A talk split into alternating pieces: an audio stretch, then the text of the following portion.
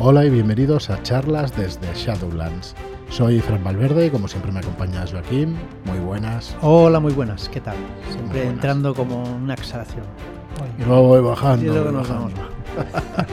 y luego vamos bajando. Bueno, pues hoy no, hoy a tope con el Rey del Invierno. Eh, ayer, ayer eh, hicimos una partida. Bueno, vosotros lo escucháis un viernes, la partida se jugó el miércoles, pero ayer jueves eh, lanzamos la partida, la primera parte del Live del Caballero Verde en YouTube para que se vea el ejemplo de una partida del Rey del Invierno. Eh, tiene spoilers, claro, jugamos Claro, la partida. claro. ¿vale? Estuvo muy bien, muchas gracias Arturo, muchas gracias a mis compañeros Pablo, a Joaquín y a Leticia que jugaron conmigo y que lo pasamos muy bien, la verdad. Eh, muchas ¿Jugasteis gracias. con Foundry? Sí, es lo que iba a decir. Ah, vale, perdón. No, no, nada, nada. Jugamos con Foundry eh, gracias a Pedro Baringo, que muchísimas gracias por hacer el módulo de Foundry. Sí, basado en, en unos sets ya que puedes coger de herramientas para desarrollar el sistema que sea, pero la verdad es que funciona de lujo. Ya lo veréis en el vídeo, a ver si podéis Ah, echarle un vistazo, Mm. porque haces las tiradas, eh, salen los dados bonitos que diseñamos para el juego, salen los resultados, súper chulo. Bueno, entonces hoy hemos decidido, mm, sabéis que llevamos un par de, o una semana, un par de semanas sin programa, que estábamos explicando el sistema del Rey del Invierno detalladamente, pero hemos, vamos a hacer un paréntesis porque lo que vamos a explicaros creemos que nos da tiempo hoy y si no, mañana, entre, perdón, entre hoy y el lunes, vamos a hacer la guía de inicio rápido del Rey del Invierno, que estamos acabando de maquetar y de ilustrar y que tendréis antes de que se acabe el Game Found del juego. Entonces, eh, la intención es que este programa pues esté en media horita. Si no puede ser que lo acabemos en media hora, pues entonces tendremos dos de 20 minutos, ¿vale? Y vamos, eh, la intención es que con estos dos programas o con este programa podáis jugar la aventura sin haberos leído la guía de inicio rápido, ¿vale? Guay. Es así de sencillo el, el sistema. Que sí, que luego se puede complicar, que se puede darle más granularidad, pero para jugar lo que es la aventura de inicio deberíais tener bastante.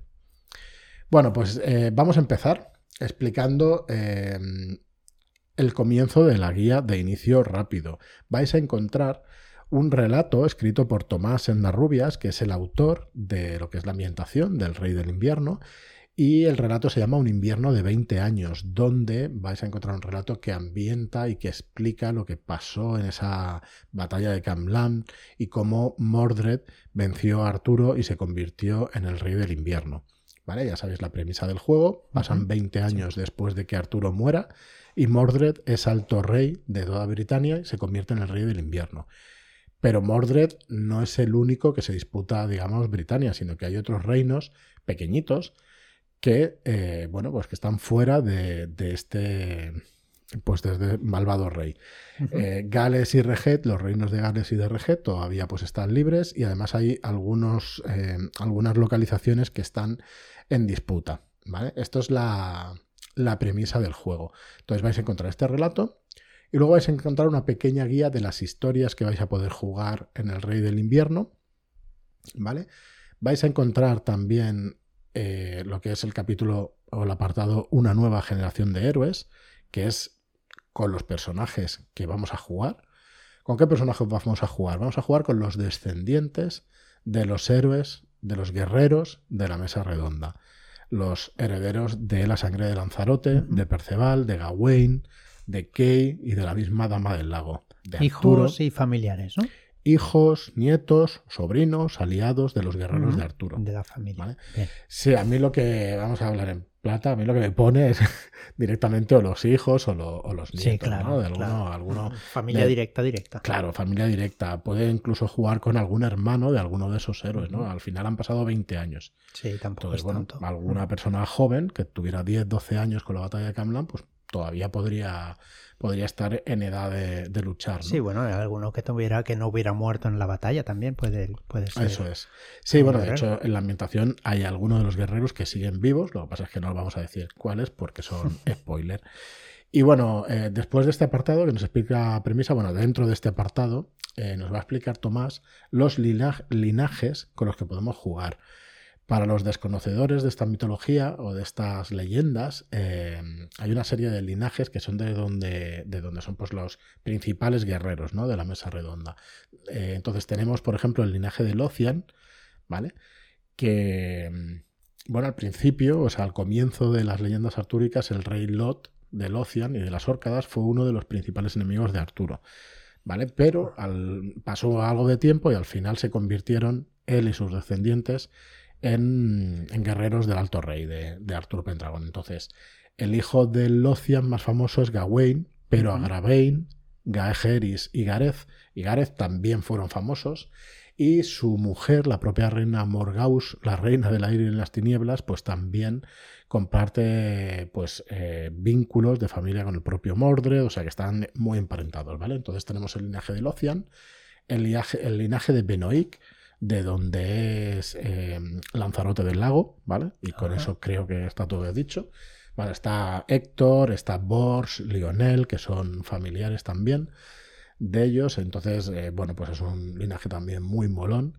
El linaje de Gales, ¿vale? Donde tenéis a los guerreros Lamorac, Perceval, ¿Vale? Tenemos a, al rey Pelinor también. Para los desconocedores, pues en cada linaje va poniendo las familias que entran dentro de ese linaje, claro. Si no eres conocedor de toda, de toda esta ambientación, pues es difícil saber en qué linaje va cada uno. ¿no? Sí, antes de lo que son las reglas en esta guía de inicio, lo que nos va a dar es pues las, las pinceladas de la ambientación necesarias para que os podáis meter en esta ambientación. Y por último, pues el clan de Aelle, que son los guerreros sajones que, contra los que luchó Arturo, pero que se integraron en, en Britania. Esto es histórico, realmente hubo un montón de, invasiones. y, y, bueno, y al final, pues los sajones, de hecho, mm, eh, los sajones son los, los actuales, eh, los anglosajones, que son los ingleses, ¿vale? Pues son de los anglos y la mezcla de los anglos con los sajones. Entonces, bueno, del clan de Aelle, pues Cerdic eh, y un montón, Aelle y un montón de guerreros brutales, que además que tienen cosas muy chulas con el metido en el tema de las reglas, la verdad que está muy chulo eso. Muy bien, pues luego también hay un apartado de ambientación donde nos habla de los reinos bajo el invierno, que es lo que os explicaba un poco al principio, ¿no? Eh, Gales, un país con entidad propia, ¿vale? Arturo, por ejemplo, pues no derrotó a los, a los galeses, sino que de motu propio, bueno, fueron, se anexionaron, se anexionaron, ellos se asociaron, digamos, ¿no? Aceptaron su dominio de forma voluntaria desde los inicios, desde los tiempos de Pelinor. Entonces, Gales, pues todavía no ha doblado la rodilla tampoco ante el alto nuevo rey, ante Mordred. Luego tenemos eh, la región o la ciudad de Venta Belgarum. La ciudad de Venta Belgarum es la capital del reino de Mordred y es donde está Mordred físicamente.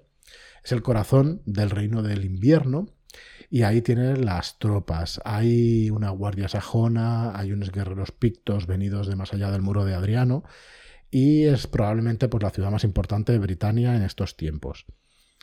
Entonces, Venta Belgarum, eh, de hecho, se visita, un pequeño spoiler ¿no? de la aventura, se visita Venta Belgarum en, la, en el live del Caballero Verde y la verdad es que está muy interesante meterte allí y bueno, da un poco de cosas sabiendo que está allí Mordred y eso, da un poco de miedito. Bueno, luego tenemos también el reino de Lothian y de las Órcadas, el norte de lo que es Britania, de la isla, ¿vale? Eh, donde nos explica un poquito a pinceladas eh, el, rey Lot, si era que bueno que se dice que era un picto procedente de las, de las orcadas, orcadas, perdón, y que se hizo con el dominio de, esa zona, ¿no? de, de Lothian. Y bueno, y alguna cosita más, ¿no? Como las leyendas del gran jabalí y todas estas, todas estas historias. Luego tenemos Camelot, el corazón del reino del verano, que está perdido por completo de estos 20 años después. Está el Palacio de Arturo, la Catedral de San Esteban, el mismo Bosque de los Dioses Antiguos, el recinto de la Mesa Redonda. Pero digamos que no os vamos a recomendar. Está tomada, ¿no? Sí, vamos a dejar que lo descubran si alguno no se lo hemos dicho, ¿vale? Está tomada por cositas que igual, pues bueno, tendréis que tener un poco de miedo, si, un poco de miedo, un poco de cuidado si vais, si vais por allí. Y luego tenemos también una pequeña explicación eh, sobre Reget. Reget eh, es lo que aguanta un poco el reino del verano, la poca luz que queda en Britania. Está en la tierra que se extiende desde el río Trent hasta el muro de Adriano. ¿vale? Y bueno, es una zona que se contó sobre los. se contó como enemigo de Arturo. Y ahora mm, el rey Urien después, eh, bueno, eh, bueno, se unieron con varios reyes. Bueno, es que es muy largo. Si no me enrollo mucho y no, y no da tiempo, ¿vale? Pero es la única zona que queda libre y que que bueno, que está ahí entre Mordred y el martillo de Morgaus. Morgaus reina en el norte y Mordred en el sur y Reged está en el centro. Entonces, es un reino asediado y atrapado entre ese yunque. ¿Vale? Y hasta aquí un poco la ambientación de esta guía de inicio. Es cortito y al pie son 8 o 10 páginas, van a ser, pero bueno, muy evocadoras y, que bueno, y que es eh, un poco la premisa del juego. Vale, entonces vamos a intentar explicar las reglas para que, como decimos, pues no tengáis ni que leerlas y poneros a jugar o a preparar la aventura de inicio, que eso sí tendréis que leerla con detalles y que podréis prepararla con, cariño. Bueno, lo primero que tenemos que decir sobre el sistema estirpe es que un personaje jugador está definido por cinco capacidades generales y dos capacidades de combate. ¿Vale? Eso es lo que va a determinar la mayoría de las tiradas del juego. Cuando existe alguna incertidumbre sobre lo que quieres hacer como personaje, vas a lanzar los dados para poner a prueba una de estas capacidades, ¿vale? Entonces, en todo el juego solo vamos a lanzar dados de seis caras, ¿vale? Bien. Entonces, si tienes tres dados en tu capacidad, los tiras, los haces rodar y cada cinco es un éxito y cada seis son dos éxitos. Esto es un, concepto importante en el juego. Sí. Para superar o conseguir una tirada, con un éxito te basta. Pero, como vas a tener, vas a poder tener más éxitos de uno, los otros te van a contar como puntos de ventaja. Éxitos adicionales se van a contar como puntos de ventaja para muchas otras cosas. ¿Vale? Perfecto.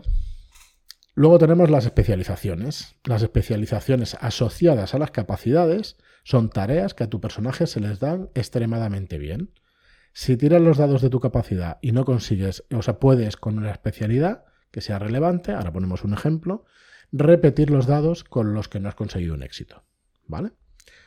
Tenemos la capacidad, bueno, vamos a explicar las capacidades y luego ponemos un ejemplo si quieres. Ponemos ejemplos pues dale, Joaquín, a las capacidades. Bueno, tenemos las eh, siete capacidades, ¿vale? Son las cinco que son las habilidades normales, serían vigor, destreza, sapiencia, personalidad y deducción.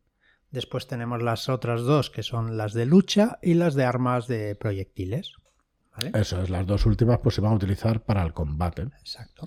Entonces, vigor, todo aquello que tenga que ver con la fuerza, la resistencia y el aguante, todo lo que signifique forzar tu cuerpo. Destreza, equilibrio, sigilo y coordinación mano-ojo. ¿Vale? Sapiencia, sabiduría acumulada por el personaje todo lo que has aprendido a lo largo de tu vida. Personalidad, todo lo que conlleva influir sobre otras personas o seres. Y deducción, sacar conclusiones a partir de datos. Entonces, las especialidades, las especialidades van ligadas a una de estas capacidades. Por ejemplo, en vigor podemos tener la especialidad proezas de fuerza.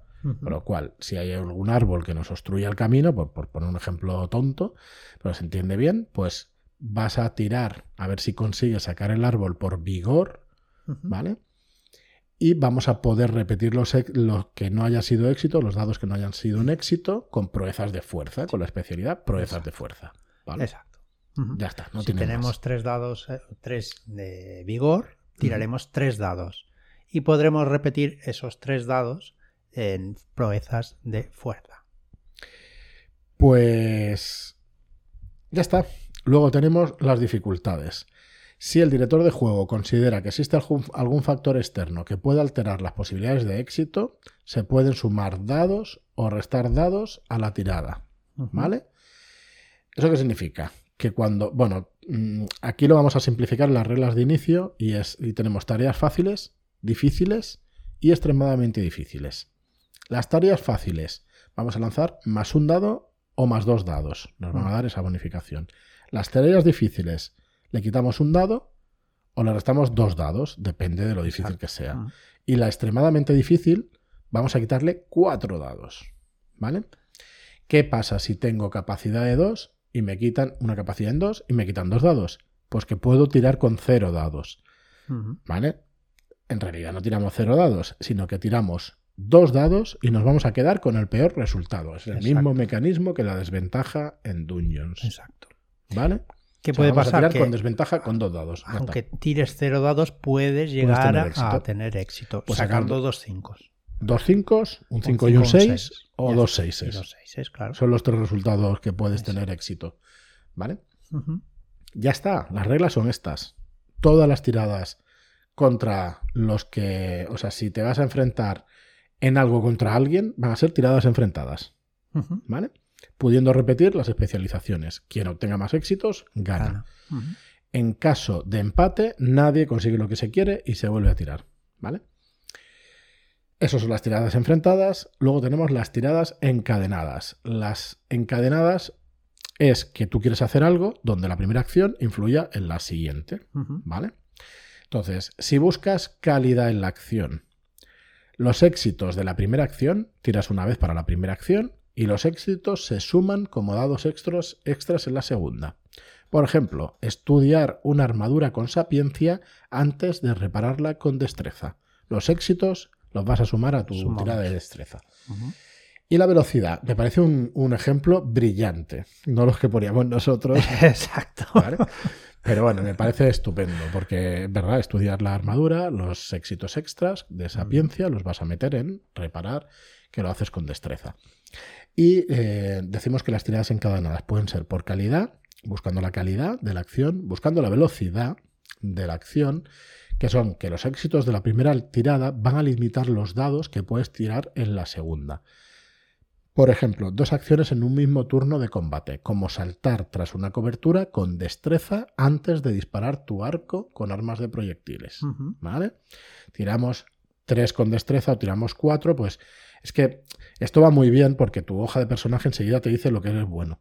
Claro. si tú tienes mucha destreza, coño, muévete, haz alguna acción encadenada y luego vas a poder disparar en ese mismo turno. O sea, eso es fantástico, ¿no? Entonces, eh, la verdad es que. Claro, al final tienes que ir viendo cómo es tu hoja de personaje y si, necesitas ir moviéndote para no recibir daño, por ejemplo. Si tienes mucha destreza, pues es importante moverse, claro. Correcto. Y hay una, una cosa que es el estorbo, que las tiradas encadenadas también lo podemos hacer para estorbar.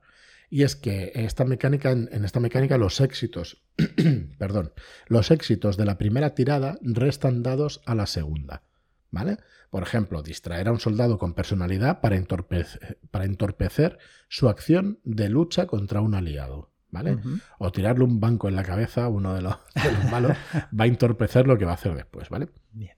Así que, bueno, si, si lo tiras le puedes hacer daño y todas estas cosas, pero, pero bueno, yo creo que se entiende, ¿no? Pues acciones que van a estorbar a los demás personajes, sean PNJs o sean PJs. Bueno, ¿qué pasa con las tiradas de percepción en este juego? No existen si tú como director de juego quieres que los personajes, y tiene sentido, que se enteren de algo o que vean algo, díselo. Claro. ¿Vale? No lo dejes eh, al azar. Es bajo tu criterio, pero en este juego las reglas no, no contemplan que los personajes se den cuenta. Si en la narrativa, si en la ficción tiene sentido que se vea, pues se ven. ¿Sabes? Si en la ficción tú dices que te acercas a una puerta y pegas la oreja, el máster decidirá si oyes lo que se viene detrás de la puerta o no. si es importante para que la aventura siga o, si es irrelevante. O si es una puerta de acero forjado, pues no lo vas a oír. Depende de, un poco cómo funcione. Muy bien, pues eh, esto es todo de las acciones normales y corrientes, pero normalmente, y en un juego así, pues va a haber combate. ¿Vale? Yo creo, llevamos 18 minutos. Yo creo que vamos a intentar hacer las reglas así de inicio en este mismo programa y así quedan todas juntas. Bueno, el combate. El conflicto en el Rey del Invierno es una secuencia de turnos de combate en la que dos o más bandos tienen intereses enfrentados. Perdón. Cada personaje jugador va a actuar una vez por turno en el, que, en el momento en que se determine su puntuación de iniciativa. O sea, va a actuar por iniciativas. ¿Vale? Esto es con la siguiente tabla. Combates cuerpo a cuerpo. Eh, si es un combate cuerpo a cuerpo, la iniciativa es igual a la destreza más la lucha. ¿Vale? Es el valor de destreza, de capacidad de destreza, más el valor de capacidad de lucha. Si vas a disparar, o sea, combate a distancia, la iniciativa es la destreza, la destreza más las armas de proyectil. ¿Vale? Que ya tenías preparada el arma al inicio del turno, la iniciativa se modifica en un más 2. Tienes la destreza más armas de proyectil más 2. ¿Que vas a realizar una acción que no es de combate? Vas a tirarla, o sea, tu destreza va a ser destreza por 2. La iniciativa será destreza por 2. Eso es, igual lo he dicho mal, ¿no? Si vas a lanzar magia, pues tu iniciativa va a ser destreza por 2. Y en caso de empate, los personajes jugadores van a actuar siempre que los PNJs. ¿Vale? Ya está. Vale, los ataques cuerpo a cuerpo, ¿cómo funcionan? Funcionan a través de cuatro acciones. Podemos hacer cuatro acciones distintas. Puedes mover y actuar, puedes actuar y mover. Eh, y creo que puedes mover. Y mover. Actuar y mover. Mover y mover, o, una acción o. Vale. Y mover. Mm. Entonces, las acciones son dañar, que se tira lucha en el combate cuerpo a cuerpo, ¿vale? Si vences, causas daño, eh, el, daño indicado por tu arma.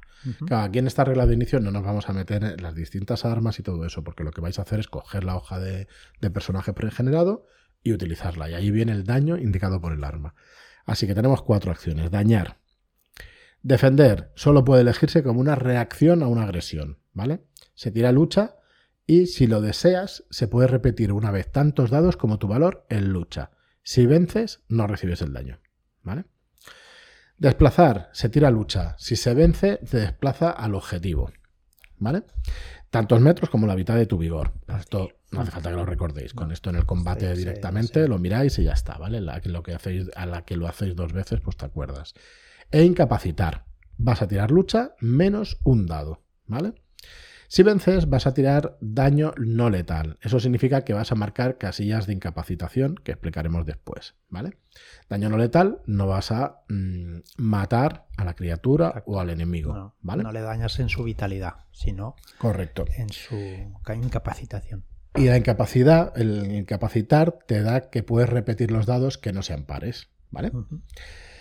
Bueno, luego puedes hacer mm, múltiples ataques. Lo puedes hacer, ¿vale?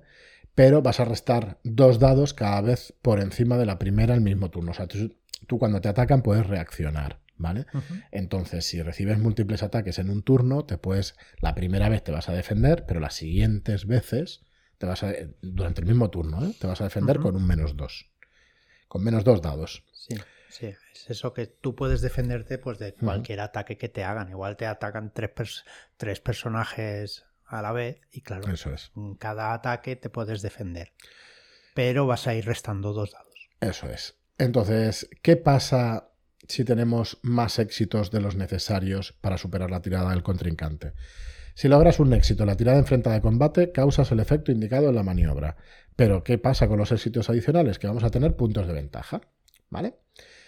Vais a tener un cuadro en la guía de inicio donde os va a indicar en qué gastarlos los podéis gastar en ganar la iniciativa contra el mismo oponente para el siguiente turno, sumar un dado a la siguiente tirada enfrentada de lucha contra el mismo oponente, permitir a un aliado sumar un dado a su tirada de lucha contra ese mismo enemigo, sumar un metro a un resultado exitoso de desplazar, sumar un daño a la tirada de daño, etc. Los podéis guardar, si no recuerdo mal, tres turnos. Sí. ¿Vale? Y ya está. Y luego se pierden. Así que estos puntos son para utilizarlos. Sí, sí, sí. Es lo mejor utilizarlos cuanto antes. Cuanto antes. Ataques a distancia. Eh, cuando te llegue tu turno y se encuentre a más de 5 metros de cualquier oponente, puede optar por realizar un ataque a distancia como la acción deliberada. ¿Vale? Simplemente eliges el objetivo y lanzas tantos dados como tu valor en armas de proyectiles. ¿Vale? Eh, ¿Qué más? Disparar a un objetivo en combate cuerpo a cuerpo. Cuidado. eso ahí hay que tener cuidado. Hay que tener cuidado, ¿vale? Porque si disparas a dos o más individuos que estén forcejeando, ¿vale? Vas a tirar con normalidad. En caso de éxito se va a determinar, pero en caso de éxito se va a determinar aleatoriamente quién recibe el daño, con iguales posibilidades para todos ellos, ¿vale? Excepto si es masivo el, objetivo, ¿vale? Que ahí va a tener más posibilidades de ser impactado, ¿vale? Bueno, ¿cómo va el daño en este, en este sistema? Tienes, tenéis por un lado dos, o sea, tenéis dos registros. El registro de vitalidad, que marca la vida del personaje, y el registro de incapacitación. ¿Vale? Em, el registro de vitalidad tiene ocho casillas. Correcto. Que están marcadas con números. El 1, el 2, el 2, el 3, el 3, el 4, el 5 y el 6. Eso es, ocho casillas. Ocho casillas. a, la hora de tirar el daño, se tiran los dados correspondientes al daño del arma y se van a tachar tantas casillas como resultados del dado. ¿Qué pasa si repetimos dados de casillas que ya están tachadas? Pues, pues esas no se tachan. ¿Qué representa eso? que si me han dado en la pierna derecha, si me vuelven a dar en la pierna derecha, pues esa pierna derecha ya estaba inutilizada, no Ya está machacada, no pasa nada. Ya le puedes dar las veces que quieras que no, le hacen más daño. Le hacen más daño, pero tú estás, esa, esa pieza del cuerpo la tienes ya inutilizada, ¿vale? Hay una penalización por heridas. Eh, un personaje, una vez un personaje que está herido, no puede lanzar más dados en ninguna tirada que el máximo número sin tachar en el registro. Si tenemos el 6, el máximo de dados que se pueden lanzar son 5. ¿Vale? Si tenemos el 4, el 5 y el 6, el máximo de, dados que se pueden lanzar es el 3. Son 3 dados. ¿Vale? Bueno, luego tenemos daño no letal. El daño no letal es cuando decidimos em, dejar inconsciente a alguien. Entonces, no vamos a señalar las casillas de vitalidad, sino que vamos a señalar las casillas de incapacitación. Vamos a explicar ahora el registro de incapacitación. Tenemos cuatro casillas sin numerar, ¿vale? Para marcar registro de incapacitación. Cada vez que saquemos un par en el dado. En las tiradas de daño. Correcto. Marcamos una casilla de incapacitación.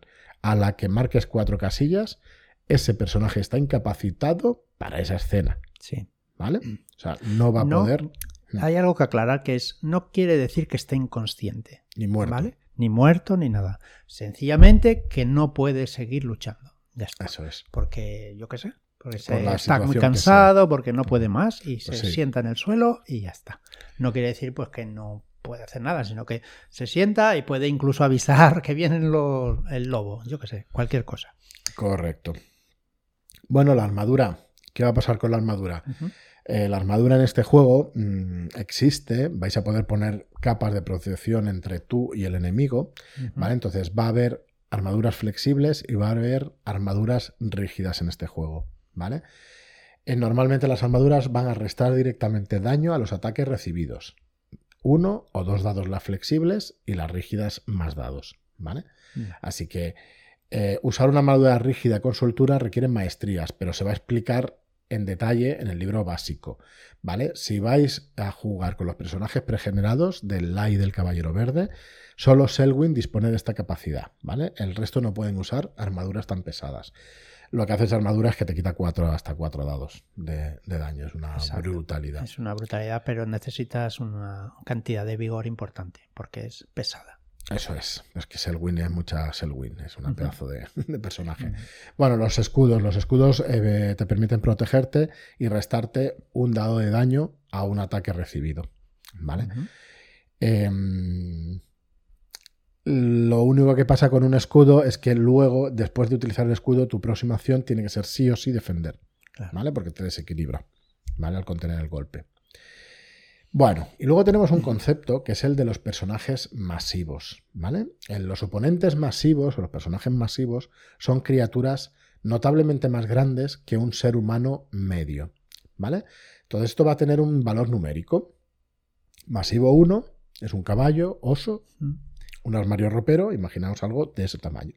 Un nivel no masivo seríamos nosotros, la persona, un lobo, una puerta. ¿vale? Correcto. Masivo 2, un carromato grande, un jabalí gigante, etc. Masivo 3, una choza, eh, la bestia aulladora y monstruos así bastante más grandes. Y Masivo 4 es una casa de un comerciante pudiente, un dragón, un gigante y cositas así, ¿vale? Entonces, em, este numerito de masivo nos va a indicar cuántos dados deben restarse en cualquier tirada de capacidad, maniobra o daño en que la criatura sea el objetivo. ¿Vale? Luego, la excepción es intentar impactar a la criatura con un arma de proyectiles. ¿Vale? El disparo se va, a se va a beneficiar de ese gran tamaño del objetivo. ¿Vale? Y ahí vas a añadir tantos dados como el nivel de masivo. ¿Vale? Y luego, en combate cuerpo a cuerpo, la criatura va a añadir tantos dados a su tirada de daño como su valor en masivo. Así que cuidadito, cuidadito con estas pedazos de criaturas. Vale, pues esto es el combate entero. Ya sé, es mucha información, ¿eh? Mm, tenéis aquí toda resumida, leeros el manual, este la guía inicio varias veces. Pero bueno, como recordatorio sirve. ¿eh? Funciona muy bien si te lo has leído y lo vas escuchando. Eso es, es. lo mismo que cuando lees unas reglas del juego y te ves el vídeo para que alguien que te lo explica, pues es mucho más sencillo. Correcto. Bueno, pues eh, vamos a explicar la magia y poco más, porque ya está, las reglas de inicio no tienen mucho más. En esta Britania oscura la magia es real y hay varias culturas que, han encontrado la forma de acceder a ella, pues druidas galeses, hechiceros de alta magia, obradores de milagros cristianos, chamanes sajones. En el caso de esta aventura, pues tenemos a tenemos a Lucio, que es un, sacerdote cristiano y tiene varios, varios hechizos, varios conjuros, varias... Milagros. Varios milagros, perdón, que no me salía. Gracias. Bueno, como es muy fácil la magia. La magia se tira con el valor que te diga el conjuro, en este caso, el milagro que tenéis en la hoja predeterminada, ¿vale? El efecto mágico es el resultado de, realizar una acción arcana y aplicarla sobre un objetivo, pero esto es un sistema de magia que veremos en el libro, básico, ¿vale? En estos pregenerados tenéis los hechizos y los efectos detallados, ¿vale? Y te va a decir cuántos dados debes tirar. Nada más. Un 5 es un éxito, un 6 son dos éxitos. ¿Vale? Entonces, el número total de éxitos de la tirada va a determinar la magnitud del hechizo, lo bien que se ha hecho. Mayor magnitud, magia más potente. ¿Vale? ¿Qué pasa? Que existe un registro de cansancio mágico. ¿Qué quiere decir esto? Pues que si vas a utilizar, o sea, si vas a sacar tres éxitos, te vas a marcar tres casillitas. ¿Vale? es voluntario. Puedes eh, restringir el efecto de un hechizo, digamos. Te puedes quedar con un solo éxito. Claro, porque igual necesitas una magnitud de 1 y para qué voy a usar la, de 3 y con uno para, para, qué me voy a cansar porque sí, ¿no? Dijéramos, porque tenemos 6 casillas de eh, cansancio mágico, con lo cual pues tampoco son excesivas. Y casi, y bueno, y también al contrario, podemos hacer un sobreesfuerzo. Podemos tachar voluntariamente una casilla de cansancio para potenciar un hechizo. Por cada casilla tachada, vamos a sumar un dado. ¿Vale? Sí, sí, está muy bien, es bastante poderoso. Así que, bueno, estas son las reglas de inicio básicas. Bueno, son las reglas, no es lo que vendrá en la caja de inicio básica que estamos poniendo en el Game Faun. ¿eh? Son unas reglas que te van a permitir jugar la aventura de inicio y probar un poco el sabor de la ambientación y las reglas básicas de este sistema, ¿vale? Entonces, en el manual básico del juego vais a encontrar muchas más cosas, es un manual de más de 200 páginas, vais a encontrar poderes, poderes de linaje, ¿vale? Estos poderes eh, son las capacidades heredadas de los héroes de antaño, ¿vale? En las ocasiones importantes van a ser capaces de invocar poderes más allá del alcance de un humano común, ¿vale? Pero para poder utilizarlos vais a tener que comportaros como, eh, como se comportaban los caballeros de vuestro linaje. Vais a tener también maestrías, ¿vale? Capacidades asociadas a los distintos tipos de armas. Vienen a ser como las especialidades de las capacidades de lucha. las armas, sí.